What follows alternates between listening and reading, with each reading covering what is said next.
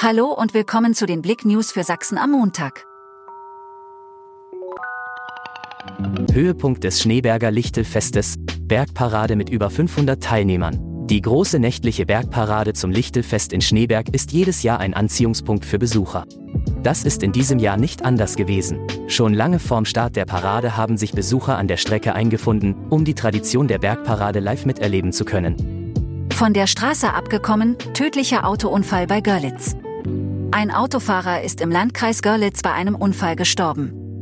Der 80-Jährige sei aus bislang unbekannter Ursache zwischen Oderwitz und Großhennersdorf mit seinem Auto von der Straße abgekommen, teilte die Polizei am Montagmorgen mit. Der Wagen des Mannes habe sich daraufhin überschlagen, hieß es weiter. Der 80-Jährige starb am Sonntagabend am Unfallort an seinen Verletzungen. Von Schwarzenberg nach Tschechien, Sonderzug begeistert Fahrgäste. Das Herz der Eisenbahnfreunde im Erzgebirge dürfte am heutigen Samstagmorgen höher geschlagen haben. Ein Sonderzug des Vereins Sächsische Eisenbahnfreunde Schwarzenberg war geplant. Die große Premiere, die Dampflok 50 3616, 5 fuhr zum ersten Mal in das tschechische Locket. Geiger glänzt in Klingenthal, Sieger als Tourneeansage. Karl Geiger fiel seinen Teamkollegen in die Arme und feierte lachend sein perfektes Wochenende.